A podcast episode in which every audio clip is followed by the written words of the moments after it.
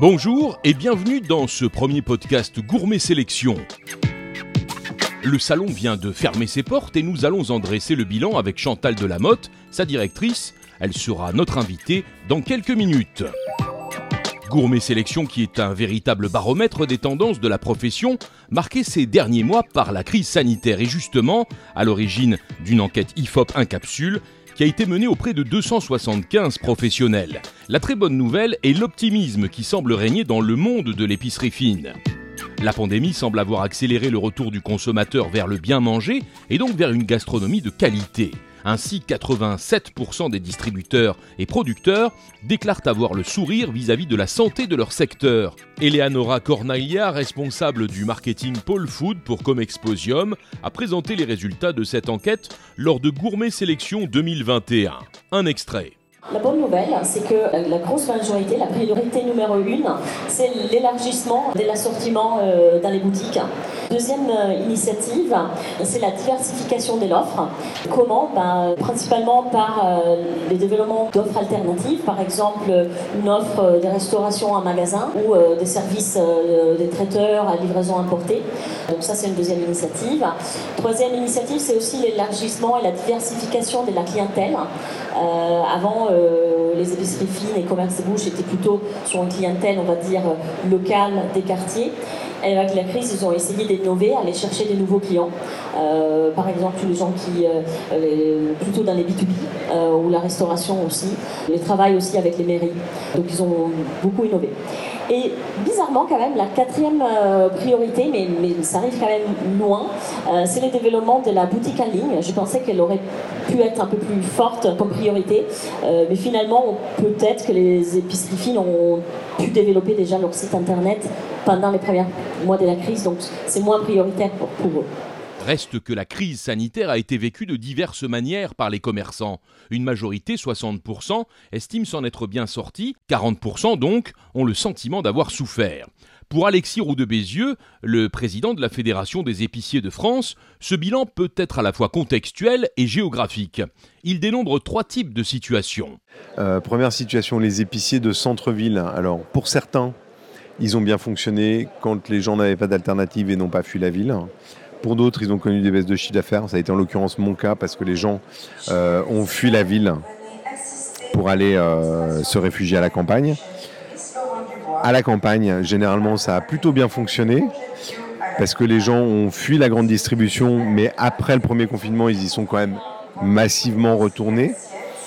Euh, après, les épiciers de centre-ville qui font du dépannage, pour le coup, eux ont souffert euh, à plein parce qu'ils euh, vendent beaucoup d'alcool en soirée et qu'ils avaient soit des arrêtés préfectoraux, soit le couvre-feu et donc ça a été assez difficile pour eux. Souvent, ils n'ont d'ailleurs pas perdu les 50% de chiffre d'affaires qui leur permettaient d'avoir accès au fonds de solidarité. Ils étaient à moins 30, moins 40, mais pas à moins de 50.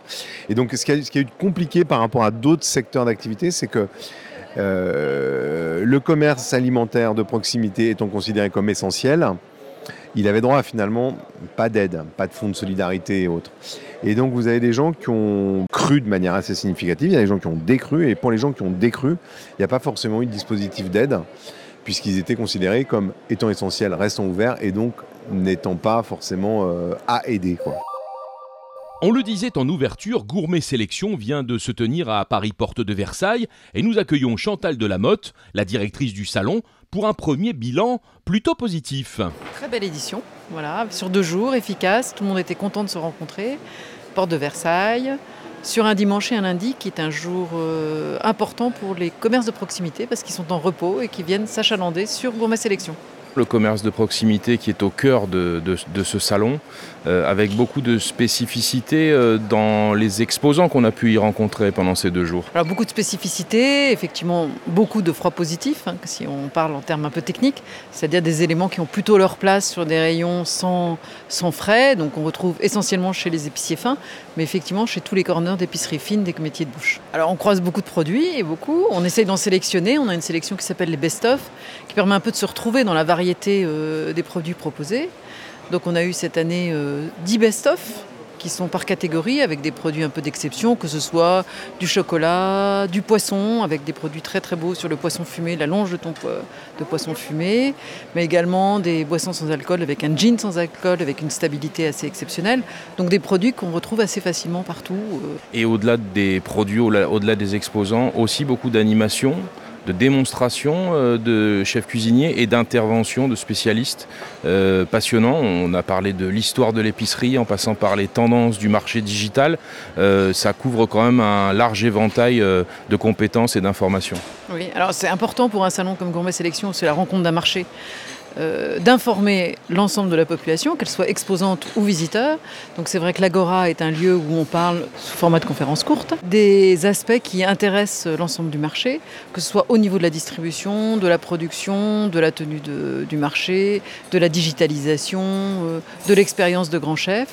Et puis il nous est apparu très important il y a quelques années d'avoir une édition qui s'appelle l'épicerie à l'assiette parce qu'en fait, le, producteur, qui est quelqu'un qui travaille énormément sur son produit, qui a vraiment l'amour du produit bien, travaillé, il est important pour lui que son distributeur connaisse tout l'effort qu'il a fait pour pouvoir le transmettre au consommateur. Donc cette épicerie à l'assiette, on, l'a vraiment conçue avec l'aide de, de chefs qui ont beaucoup évolué pendant cette période de confinement, puisque finalement, l'ensemble de la population s'est retrouvée chez elle à ne pas savoir forcément utiliser les produits de son épicerie. Donc le commerce de proximité a été un lieu où les gens sont arrivés à avoir beaucoup de connaissances du produit et se sont retournés vers le connaisseur qu'est l'épicier. Et donc l'épicier il connaît, mais parfois il a des produits dont il ne sait pas comment les utiliser. Donc c'est vrai quand on a une crème de pistache par exemple, comment on l'utilise, bah, le chef il donne des idées. D'où cette épicerie à l'assiette. On a beaucoup entendu, souvent en tout cas, c'est la proximité et la relation avec la clientèle. J'imagine que ce sont des choses qui vous sont chères au cœur également dans le cadre du salon. Alors pour nous c'est très important parce qu'effectivement c'est un peu la vie euh, de ce que cherche le consommateur aujourd'hui. C'est vraiment de retrouver une existence. Et puis le lien social du commerce de proximité, c'est quand même très important dans nos sociétés. Et on s'est aperçu que c'est quand même un point compliqué aujourd'hui. Hein. Donc euh, les gens sont à la recherche de ce, de ce conseil humain. Autre chose qui euh, me semble saillante à l'issue de ce salon, c'est le fait que globalement la profession se porte bien, malgré les circonstances et aussi peut-être en raison des circonstances dans certains cas. Les chiffres que vous avez publiés cette semaine, sont assez surprenants et en même temps relativement logiques dans certains cas. Oui, alors les chiffres sont surprenants parce qu'on n'était peut-être pas trop habitués, mais c'est vrai qu'effectivement, les commerces de proximité sont des gens qui ont vraiment répondu à l'appel dans cette période très particulière. Ça a été des gens pour lesquels c'était facile d'aller. La peur des gens, bah, finalement, les, les épiciers, ils ont vu arriver des gens qu'ils ne connaissaient pas. Et, le consommateur a découvert des gens qui pouvaient sourcer des produits et dont il ne connaissait pas la compétence. Puisque c'est vrai que l'épicier, c'est quelque chose de très générique. Et dans l'épicier, il y a quand même l'épicier fin, qui est quand même quelqu'un qui a une vraie connaissance du produit, qui n'est pas uniquement l'épicier euh, des années d'autrefois. Il a été considéré comme un commerce de première nécessité. Et dans certains cas aussi, il n'a pas vraiment été aidé. Euh, donc ça a été des caps euh, difficiles à passer, mais on a pu se rendre compte de la solidité du métier. Alors à la fois, ce ne sont pas des gens qui ont été aidés, mais c'est des gens qui sont beaucoup réinventés aussi. Ils ont ouvert leur, gamme de, présentation, ils ont su faire euh, des plats à emporter, ils ont su faire de la livraison à domicile, ils ont été excessivement solidaires entre eux pour trouver des grands moyens. Et les entreprises de tailles différentes, finalement, ont coopéré pour servir la population. Donc ça, ça a été un point excessivement positif sur le marché de l'économie et qui explique son, côté positif. Est-ce que ce constat vous a donné des idées pour l'avenir? Les idées sur l'avenir, oui, elles sont toujours nombreuses et elles naissent tous les jours. C'est vrai qu'un des traits caractéristiques de Gourmet, c'est qu'on a beaucoup de sociétés très jeunes qui ont moins de deux ans d'existence, donc des gens qui sont post-Covid, donc ça c'est aussi important, hein, puisque un exposant sur deux est nouveau. Donc il y a toujours beaucoup de nouveautés de gens qui viennent nous apprendre plein de choses. Au niveau du visitorat, c'est vrai qu'on euh, s'aperçoit qu'il y a aussi une tessiture européenne assez importante sur cette notion de vouloir connaître les, les produits de manière euh, plus large, avec des publics de connaisseurs. Et donc on a vraiment cette idée de lancer un peu une expérience similaire en Allemagne euh, via Gourmet Discovery en avril 2022. Une petite conclusion au terme de, de, ces deux jours. Bien évidemment, on peut parler du marché, mais il y a quand même une chose aussi qui transpire, c'est la passion de tous ces gens un des points, c'est que c'est un salon de très petit format, donc les gens se connaissent bien. Et donc c'est vrai, il y avait une vraie alchimie qui, naît entre l'exposant et le visiteur, avec des gens de connaissances qui ont aussi l'habitude de se revoir de manière annuelle et de refaire le point sur euh, l'ensemble de leur achalandage. Nous recevions Chantal Delamotte, directrice du salon Gourmet Sélection. Un rendez-vous que vous retrouverez dans chacun de nos podcasts, la sélection gourmet du mois, pour mettre en avant les talents et la passion de ceux qui nous régalent. Passionné de truffes depuis toujours et fort de 20 ans d'expérience dans la création culinaire, Michel Benchabi a un jour décidé d'allier ces deux passions afin de promouvoir des produits naturels sans colorants, sans conservateurs ni allergènes, à base de truffes issues de ses propres truffières installées en Provence. Sa marque, Amusetti, signifie musette en provençal, laquelle est utilisée pour ramasser les fameuses truffes. Une grande partie des recettes de Michel Benchabi se retrouve dans ses produits tartinables, sivérines et truffades, où la truffe est mariée à d'autres saveurs. Bam Tea est présent pour la première fois au salon Gourmet Sélection. Un sommelier du thé, un créateur de mélanges, thés et infusions, une entreprise made in France qui offre un certificat 100% bio pour toute sa gamme de thés et infusions. Les mélanges sont créés, réalisés par un artisan sommelier du thé et un chef gastronomique, mais aussi une pharmacienne et une diététicienne. Les boîtes en carton et en métal sont totalement recyclables. Quant aux infusettes, elles ne contiennent ni colle chimique ni agrafe et sont 100% végétales et biodégradables.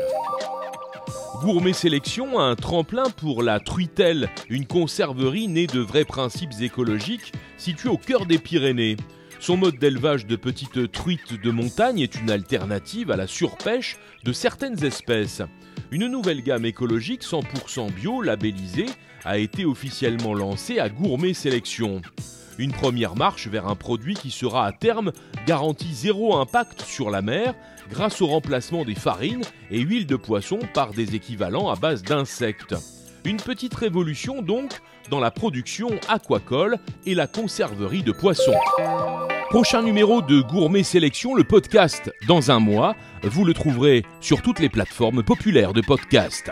Et nous ferons un tour d'horizon en compagnie de l'agence italienne pour le commerce extérieur, notamment des produits phares qui nous ont été proposés par les pays étrangers à l'occasion de Gourmet Sélection.